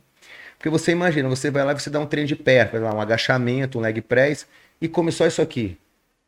Elas têm que comer a cada uma hora, uma hora e meia, elas já estão com fome. E quando elas perceberam que elas podiam comer, que o resultado era positivo, ah, aí elas se libertaram da, da prisão. Nossa, cara, a Foi gente, libertador. a gente pode comer. Caramba, a gente pode comer. Olha, a gente tá comendo a cada uma hora e meia e a gente tá ficando magra e a gente tá ficando mais bonita e essa comida não engorda a gente, né? Então, você e elas têm liberdade porque elas são pessoas normais, elas podem ir na festa e comer o que elas querem também, começar o brigadeiro, o Não, e você sabe qual foi o, o efeito colateral disso, Daniel? É que como a gente se alimenta tão bem, hoje quando a gente vai nas festas assim, a gente não consegue mais comer muito essas outras coisas, porque a gente já está bem alimentada. Uhum. E aí isso acabou trazendo esse impacto positivo também. Hoje a gente quase não come besteira e quando come eu, eu acabo comendo uns volumes bem menores do que eu comia antes, porque eu já estou bem alimentada, então meu corpo ele não sente essa necessidade. Exatamente. E outra, quem disse que não pode? Né? É... A Cássia está perguntando se você teve dor de barriga. Ai, nós somos intolerantes a glúten e a lactose. Então, dor de barriga é uma coisa assim que se a gente não tomar cuidado, Cuidado, a gente tem o tempo todo. E o que, aí o que acontece? Hoje elas estão com um treinador que exige, elas treinam, elas treinam pessoa, pessoa, o bariátrico é uma pessoa normal que pode fazer tudo que uma pessoa normal faz. É só você dar a alimentação correta para ela fazer, já que ela não consegue comer muito. Então ela tem que comer várias vezes. Perfeito? Elas gastam energia. Hoje elas têm músculo para isso. Como a gente, a gente fala, músculo é metabolismo. Quanto mais massa magra você tem, mais gordura você queima dormindo. E é isso que as pessoas não entendem. Então, taquei elas para fazer musculação mesmo. Elas fazem musculação, elas fazem um pouquinho de cardio, elas comem bem, elas comem muito e elas estão cada vez melhores, só para vocês entenderem que o processo é isso. Elas estão libertas, elas não têm medo. Elas podem comer ali um petit gâteau às vezes que elas têm vontade, porque elas podem, porque elas comem bem também, porque elas fazem as melhores escolhas. Ninguém está alienado a nada. O único problema é porque existe um início. E esse início, ele não pode ser impossível. Ele tem que ser possível, é o que a gente fala. E o treinar para comer bem faz parte de qualquer coisa que você quer aprender na sua vida. Treinar. Ninguém aprende sabendo as coisas, a gente aprende treinando, errando, fazendo. E quando a pessoa se dispõe, se propõe a fazer aquilo, repetir aquilo todo dia, sendo sustentável, ela começa a adquirir um hábito. Quando ela começa a adquirir um hábito, começa a ficar mais automático a mudança dela. E depois ela nem percebe que ela está fazendo a marmita dela, que ela está pesando a comida dela, que ela está fazendo. Isso é hábito. Isso não é neurose. Na verdade, as pessoas que fazem isso, com certeza são pessoas mais saudáveis, que controlam a, a- alimentação delas. Fala aí pra gente como é que é o seu dia hoje, como é que você come, conta aí teu dia, conta aí a tua dieta. Você acordou, Então, hoje, hoje é muito prático para mim. É, tem gente que acha que pesar o alimento é. é- o pessoas- Rui, o Rui falou, você nunca vai me ver pesando uma Ai, comida. Ele tá pesando. Ele tá pesando Ele agora, tá pesando, ele não ganhou patente. Não ganhou patente. Ai, ai. Então, assim, para mim acaba sendo muito prático, porque eu me organizo na, na sexta-feira ou no sábado de manhã, eu já faço toda a minha semana seguinte. Então, eu já deixo a minha semana seguinte toda preparada. Então, as, as carnes eu faço um panelão, aí eu já peso tudo de uma vez e deixo tudo congeladas, carne, arroz, batata doce. Hoje eu opto mais por batata doce porque o volume é menor, né? Eu já, às vezes, quando eu ia comer arroz, eu deixo arroz para quando eu tô com muita fome, porque, gente, 100 gramas de arroz, eu nunca imaginei que fosse tanta coisa, gente, 100 gramas de arroz. E aí eu já deixo tudo pesado, eu já deixo tudo pesado e eu não tenho o menor problema de repetir refeição. Então, eu gosto muito de arroz, carne moída, carne moída, carne moída, frango desfiado, eu gosto muito. Então, não tenho o menor problema de repetir a refeição. A Edley já é um pouquinho mais chata em relação a isso, o, mas eu, e o que mais você faz? Você suplementa? eu super suplemento. até mesmo porque como o estômago é, é pequeno, é, proteína é uma coisa que a gente precisa muito. É, porque eu não consigo comer o volume de carne que uma pessoa normal consegue. Então, infelizmente, se existe hoje um arrependimento de ter feito bariátrica, é isso, porque hoje eu entendo que eu sou uma pessoa dependente da proteína. Hoje eu, hoje eu tomo a proteína da carne. Então, assim, de manhã cedo, como eu, eu, eu malho muito cedo, eu acordo às 15 para as 5 da manhã. E 6 horas eu já estou na academia. Eu gosto, é uma coisa que me faz bem. É, acordar cedo, o dia rende mais. Mas desde o início foi assim? Ou você teve que mudar, treinar, mudar a sua cabeça, seu mindset? Então, deixa eu te falar. Que assim, é, quando eu morava em Porto Velho, eu acordava até mais cedo. Eu acordava às quatro da manhã. Hum. Eu malhava às cinco. É. Só que quando eu vim aqui para Manaus, eu a rotina da casa era uma rotina que dormia mais tarde, né? Então acabei tendo que é, me adaptar. E aí, Daniel, como a gente, o meio realmente influencia, né? Quando eu vim aqui para o Instituto, eu estava assim num, num, num, período de muita desmotivação. Apesar de estar treinando no estúdio, eu estava muito desmotivada. É, assim, por algumas situações na academia, né? Eu não entendo como é que uma pessoa malha e é mal-humorada não entendo. Então, assim, eu malhava numa academia que as pessoas, assim, a gente não podia dar uma, uma gritadinha, uma gemidinha. Uma gemidinha para levantar o peso. as pessoas ficavam ofendidas, uhum. né? E aí eu me lembro que eu estava muito desmotivada. Tava prestes a desistir ali de, de parar de treinar. Foi quando você falou assim, ah, vamos lá para academia, não sei o que, tal. E aí é, acabei indo para a academia que você treina e lá tudo te mudou. Te conectei, levei para academia que eu treino, te, te conectei com o treinador. Não, aí o Gabriel Pequeno é o amor da minha vida, né? Gabriel Pequeno, ele realmente está é, fazendo um grande trabalho. Ai, assim, eu e a Edna, a gente é realmente apaixonada por ele. Uh, eu não gosto de pequeno ele tem de Eu mal, nem né? gosto de falar dele, porque ele é, ele é fantástico, assim, é um profissional excelente, ele, ele se preocupa muito com o movimento correto, ele não tem medo de, de, de colocar carga pra gente. É, eu consegui evoluir muito em cargas depois que comecei a treinar com ele. Verdade. E aí, de repente, as coisas começaram a aparecer, né, Daniel? Uhum. É tanto de, de mulher que chega para mim: o que que tu tá tomando? O que que você toma? Eu digo: não, eu, eu como e eu treino, né? É... Teu treino é fofo? Fofo fofo. O Gabriel, ele mata a gente. Mata e ultimamente, até treino de braço, eu tô saindo morta.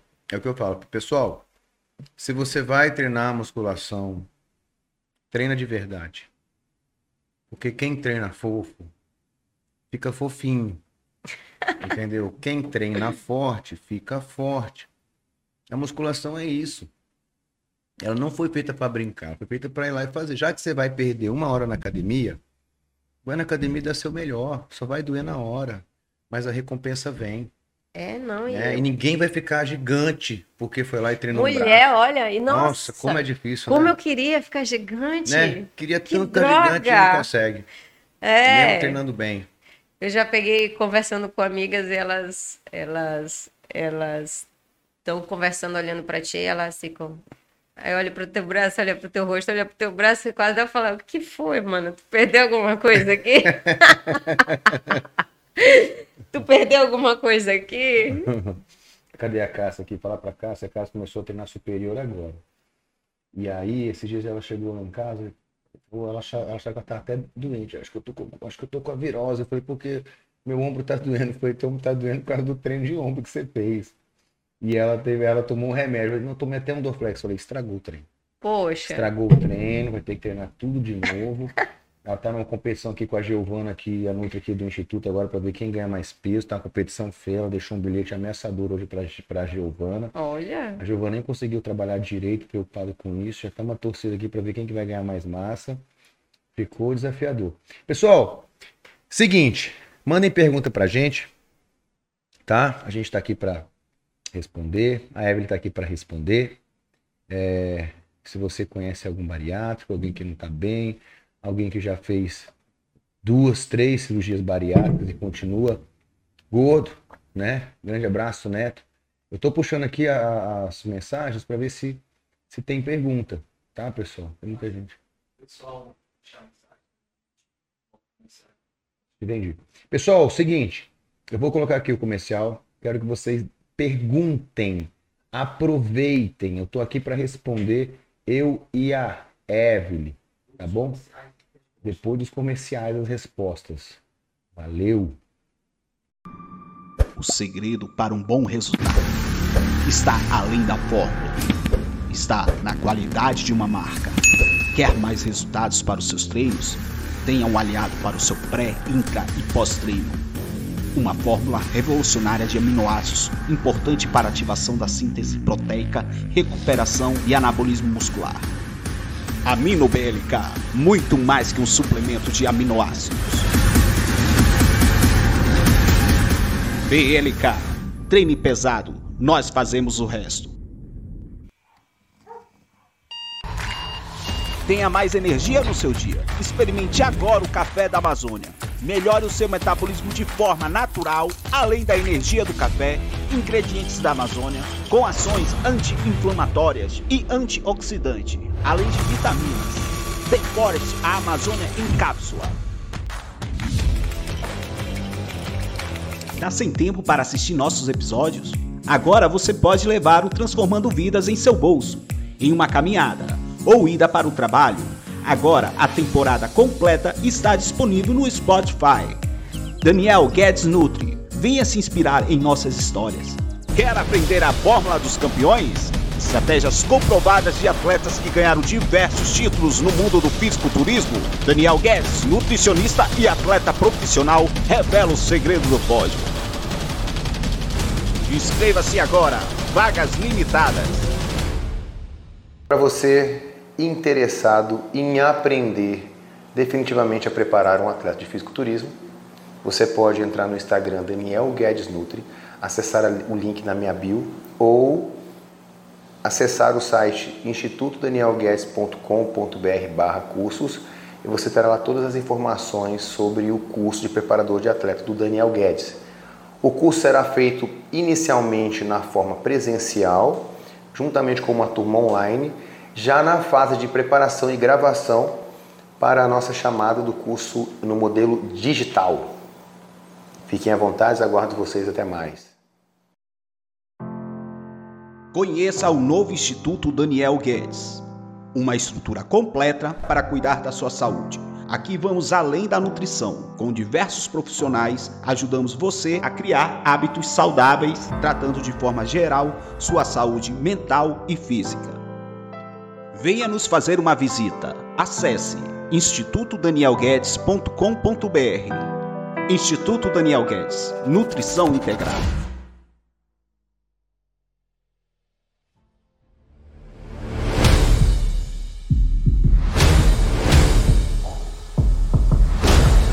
Estamos de volta com Transformando Vidas. Oferecimento The Forest, o suplemento da Amazônia.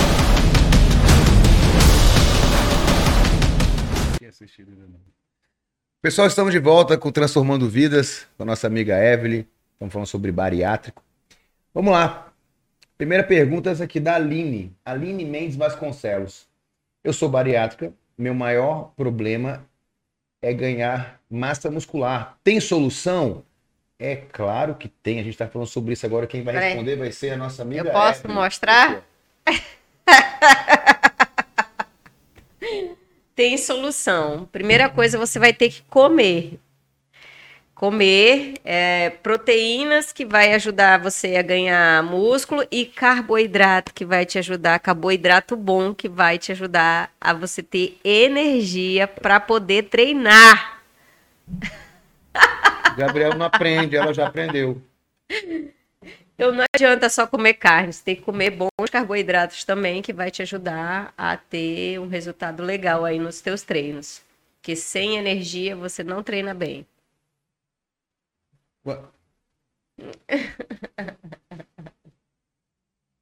Isso aqui é o meu, é? Não. Não? Então vamos lá. Aline, ganha massa muscular. Primeiro a gente precisa de proteína. A gente precisa pegar o seu peso de massa muscular, calcular uma quantidade de proteína. Essas proteínas precisam ser batidas no seu dia. Como o bariátrico não consegue comer grandes quantidades, então a gente precisa fracionar até você bater a quantidade suficiente de proteína. E de carboidrato também, porque o carboidrato é fonte de energia. Se você se entupir de proteína e não tiver carboidrato, você não consegue ter energia suficiente para você treinar e se desenvolver e nem recuperar. Senão você vai ficar dormindo que nem a Evelyn ficava dormindo pelos cantos. Um abraço aí para o nosso amigo Gabriel Pequeno. Vamos lá, mais perguntas? Manda, manda pergunta aí pra gente. A Aline também. Eu estou na meta há cinco anos, mas massa muscular está bem difícil. Ouviu o recado?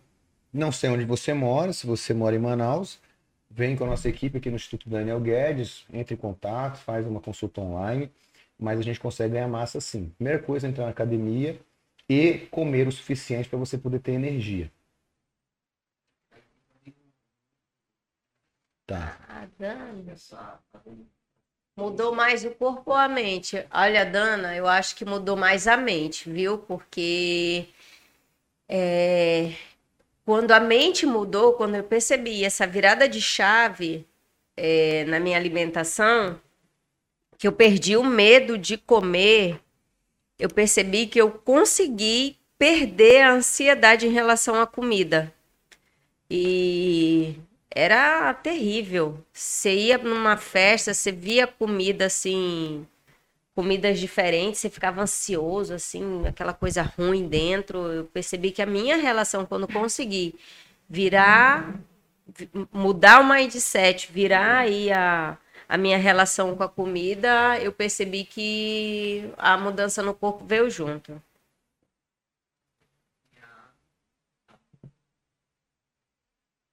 é muito, é muito difícil se adaptar com a bariátrica? Olha, um problema que você tem quando você faz a cirurgia bariátrica é que você nunca vai saber como é que vai ser a tua, a tua resposta em relação à ingesta de carne. Porque eu conheço pessoas que fizeram bariátricas e elas não conseguem comer bem carne eu sou uma dessas pessoas, dependendo da, do tipo de carne, eu não consigo comer bem. Alguns alimentos você se torna meio intolerante. Eu já era intolerante a glúten e a lactose antes da bariátrica. Depois da bariátrica, eu percebi que eu fiquei super intolerante.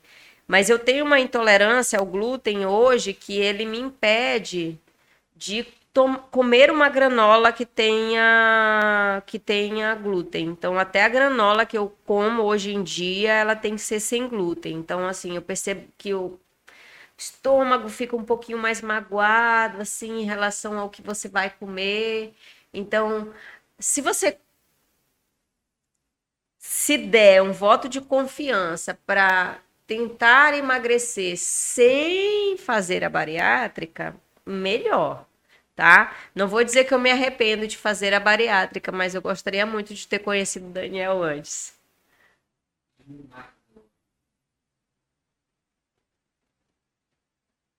Olha, foi ó, com o que você sabe hoje e tudo o que aprendeu no instituto. Você acha que poderia conseguir evoluir sem a bariátrica? Cara, Edmundo, vou te falar, ó, que eu já por várias vezes já me peguei pensando, por que, que eu não conheci o Daniel Guedes antes? Essa é uma pergunta que é porque assim, o, o Daniel como eu acredito que é a sua linha de trabalho também, né, Edmundo? Assim, é uma pessoa diferenciada. Eu percebo que na consulta com ele, a gente não está só trabalhando a questão de, de propriamente um cardápio, né? O, o, Daniel, ele, ele trabalha, ele mexe com o comportamento, né? Ele, ele ajuda a gente a enxergar os nossos comportamentos limitadores e ajuda realmente a gente a trabalhar mudanças de comportamento. Então, acredito que se eu tivesse conhecido o Daniel antes, eu não precisaria ter feito a bariátrica. Boa noite. Como foi o processo de trabalhar com cargas? Tenho receio por medo de me machucar. Responde. Então, assim, em relação a cargas, uh, você tem que ter muita consciência corporal. Então, assim, o ideal é você ter um personal, né? Se você não tem dinheiro para pagar um personal, acho que é muito importante você. Eu, antes de malhar com o Gabriel pequeno, eu ficava colada lá nos instrutores da academia e pedia sempre para que eles me corrigissem. me corrigissem, porque eu nunca gostei de fazer exercício errado. Mas eu sempre gostei de, também de, de trabalhar com carga. Então, uh, eu nunca gostei de fazer muita repetição, né, Daniel? Nem eu. Odeio fazer muita repetição. Então, quando eu percebia que 15 já estava muito leve, eu já ia subindo a carga. É, o que a gente pode falar sobre carga, carga está diretamente ligado à evolução, mas técnica também. Então, no início, né, é, o que você tem que fazer é aprender técnica, aprender o movimento. Se você aprende bem o movimento e deixa esse movimento ficar, ficar fácil, você consegue colocar sobrecarga aos poucos e mantendo a técnica. E claro, Existem alguns exercícios que nós temos mais medo de fazer, porque, ah, e se não aguentar? A gente vai pedir ajuda para você se sentir segura e, e começando a aumentar as cargas aos poucos. Mas é que nem eu falo. O corpo entende. Se você colocar um quilo a mais, ele entende que é uma sobrecarga e ele evolui em cima disso. Tá? Ah, agora, Daniel, sabe uma coisa que eu percebi? Que uma coisa que o Gabriel começou a treinar com a gente, que eu sempre achei importante até mesmo porque eu faço fisiopélvica e as fisioterapeutas falavam muito, é, você precisa trabalhar a região lombar, é, que era muito negligenciado nos treinos das academias e que o Gabriel Pequeno dá muita ênfase, né? Essa, essa coisa de treinar lombar, glúteo. Abdômen. E abdômen, que eu percebi que isso Deixou tirou. Muito mais forte caramba, hoje eu consigo pegar muita carga em agachamento, em exercícios que eu não conseguia, sentindo zero dor na coluna. Zero, zero, zero. Porque, por exemplo, a lombar é um músculo. Tudo que você carrega, ela sobrecarrega. Então, se você tem uma lombar forte, se você tem um abdômen forte, você tem um glúteo forte, você consegue, você consegue arrancar pesos do chão e segurar pesos de cima. Então, esse centro né? É, precisa ser muito trabalhado para você poder pegar mais carga e não se machucar. Isso é negligenciado um pouco pelos fisiculturistas, por um acaso. Por exemplo, eu nunca fui de treinar glúteo, eu também não tinha tendência a desenvolvê-lo. Nunca fui de, de treinar lombar e nem abdômen. Então era fraco esse centro meu. Até que eu tive uma hernia extrusa, estourou, e aí, justamente porque meu glúteo era fraco, lombar era fraco, então eu tive que começar a partir da lesão a fortalecer esse centro, comecei a pegar mais peso do que eu pegava antes de me machucar, depois que eu me fortaleci. Entendeu? Ah, o que você acha, Neto? O que você acha de usar Guaraná em pó como pré-treino? Neto, Guaraná em pó tem seus benefícios e ele é estimulante também. Que nem uma cafeína, ele contém cafeína. Eu acredito que você, se você achar a dose ideal do Guaraná em pó, você vai poder dar um bom treino tá? Eu já tomei pó de Guaraná, que, aquelas batidas, eu já fiquei, foi, foi taquicardia de tão forte que ele é. Ah, Daniel, é, Edilho, olha aí.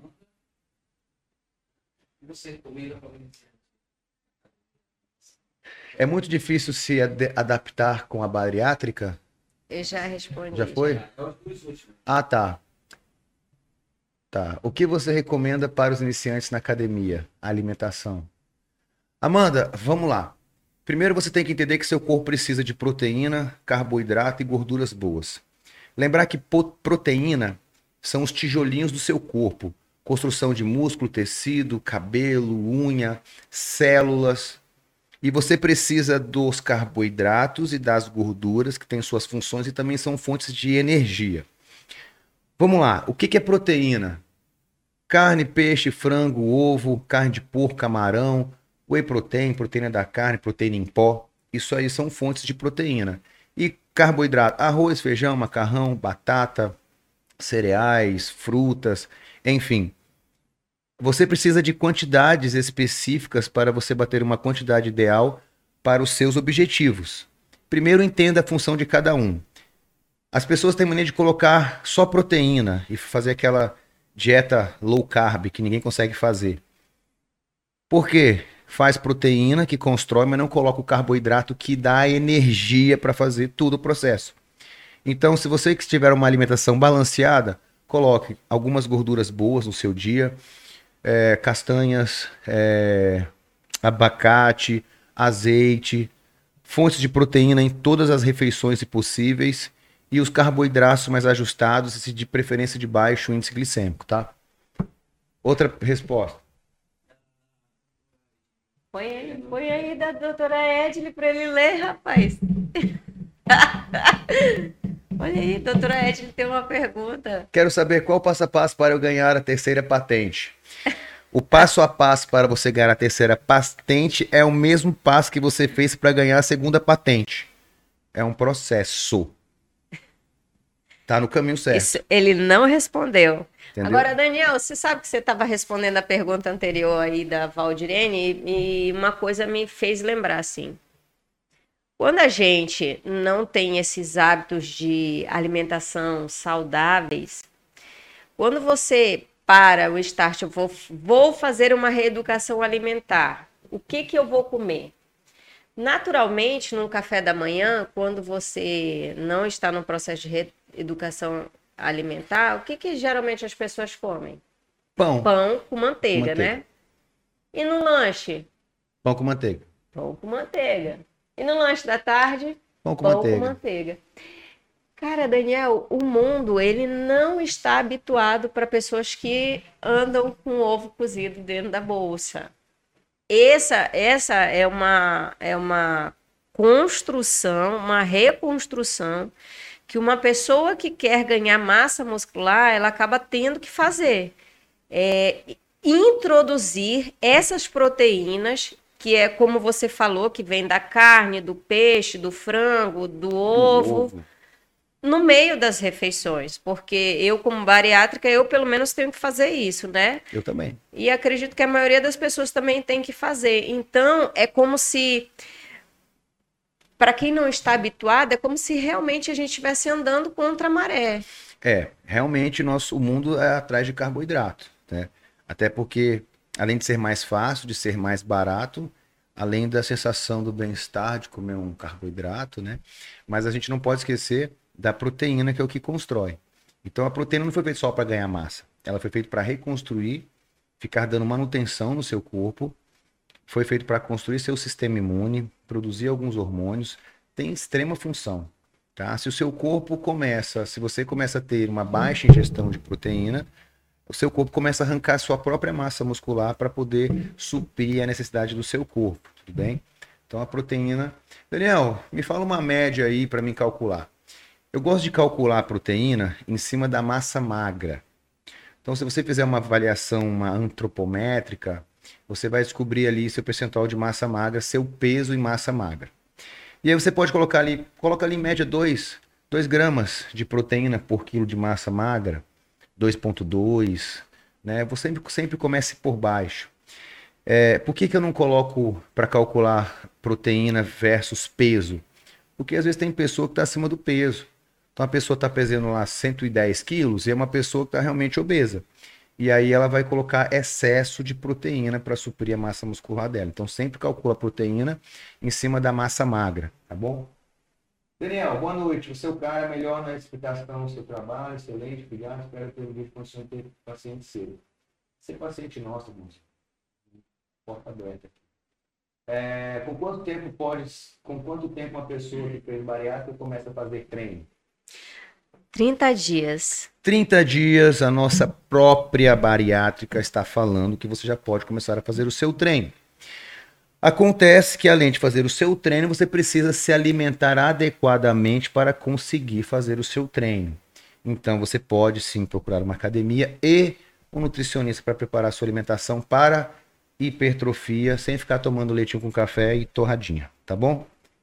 É 30 dias e o ideal realmente para quem fez uma bariátrica é musculação. Musculação. Nada de aeróbico, nada de aeróbico, se você está nesse processo. Vai passar as copas, não? Pode passar. A sobre e essa pele bem cuidado, quais cuidados? Daniel, tu acredita que eu sou uma pessoa que está em menopausa há seis anos? É muita água. Tem uma pergunta aqui que eu não estou entendendo. Eu queria saber sobre biohacking. Eu acho que é bypass, não é a técnica da cirurgia? Não sei. Se Também não. Explica pra gente melhor aqui que eu não estou entendendo. Nem eu. Não conheço essa palavra, me desculpe. Neto, então eu achei, porque só está trazendo benefícios no desempenho durante o treino. Ah, do, do mais perguntas aqui. Tem mais perguntas aí? Pessoal, as perguntas estão encerrando. Vocês querem, querem quer fazer uma, um agradecimento especial? Ai, Daniel, é agradecer mesmo. Quando faço treino de perna, sinto necessidade de comer de uma em uma hora. Devo me preocupar? Não, Ed, não se preocupe. Não se preocupe, lembra? Treino de perna, ela tem músculo. Ela gastou, ela depletou toda a energia que ela tinha. Só que lembra, o tanque dela é pequenininho. Então a cada uma hora ela vai ter que se alimentar para poder encher o tanque dela, pelo menos no final do dia. Senão ela vai ficar realmente letárgica, com preguiça, sem energia e não vai, não vai construir, conseguir construir. Show Daniel Guedes Nutri. Por aqui, Valdir Guedes Nutri. É. O assunto bariátrico é sempre produtivo. Parabéns pelo tempo.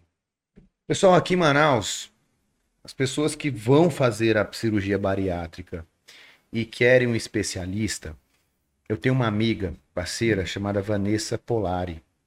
Ela é bariátrica também, nunca engordou, ela treina, faz atividade física e ela é especialista em cuidar na introdução e depois da cirurgia bariátrica, tá bom? E aí, quando você passar por esse processo, que você começar a fazer os treinos e você quiser hipertrofia, aí sim, né, você procura é, uma equipe mais performática para você poder ali atrás da sua massa muscular mais específico sobre isso, tá? Vamos lá. Ah, tá. Vamos ver umas fotos aqui, né, pessoal? Deixa eu ver se vocês não conseguem enxergar aqui. Né? É, eu não sei se vocês estão conseguindo ver, mas essa é a Edley. É a é irmã a da Evelyn. A Edley tava só a carcaça, né? Se vocês, vocês podem verificar que a perna dela tá só pele, porque ela perdeu toda a musculatura dela. Ela tá parecendo uma velhinha, né? Na verdade, falta só o pauzinho para ela andar assim. A minha perna então. tava assim, bem desse jeito também. Né? Assim, então, quando... assim, esse é um dos estágios é, de quando a bariátrica passa do ponto onde você é, começa realmente a negligenciar a, a alimentação, onde você para de fazer qualquer tipo de exercício e aí você começa realmente a ter essa flacidez toda. Mas se você olhar hoje a perna dela, treinando e comendo mais. Mostra aí. Consegue botar?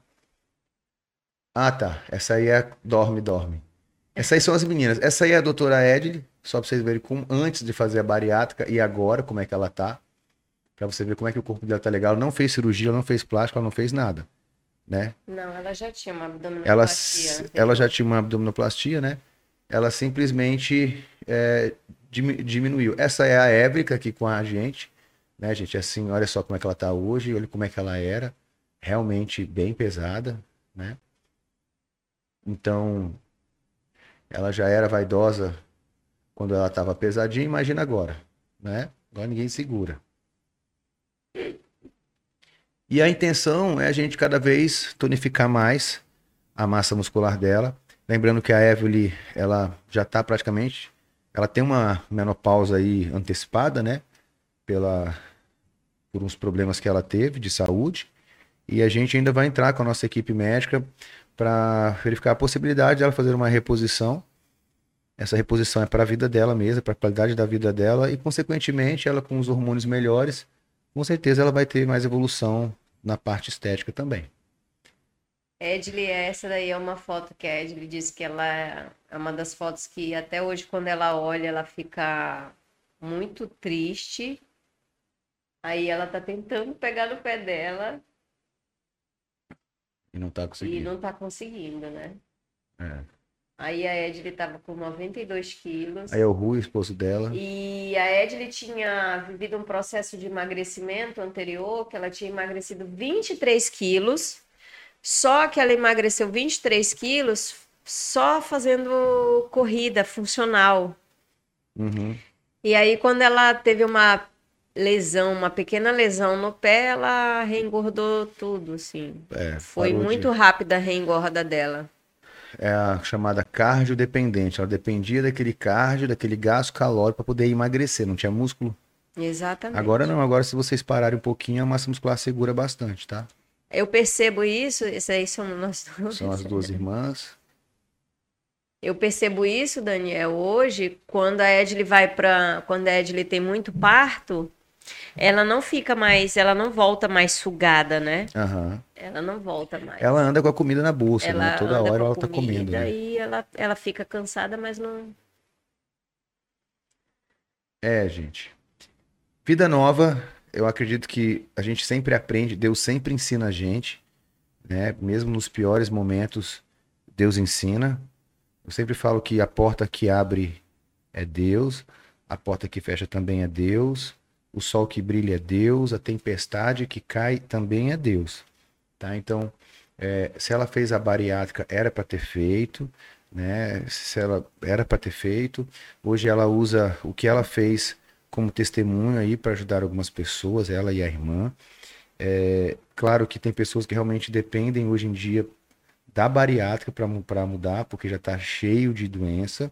E a obesidade, pessoal, ela não é brincadeira, ela é a porta de entrada para as doenças. Hoje você não pode falar que o cara é gordinho, não pode postar nada, porque tudo é bullying, né? Tudo é preconceito. É, eu cuido de pessoas que realmente estão aí acima do peso. E enquanto você não está sentindo nada, é o melhor momento para você se prevenir. Porque depois que você sente alguma coisa, é porque já deu algum problema, né? Pessoal, a gente vai ficando por aqui. Queria agradecer aí vocês pela participação. Eu sei que a gente faz em cima da hora não avisa ninguém, porque o Gabriel não deixa, não faz nada pra gente avisar, tá?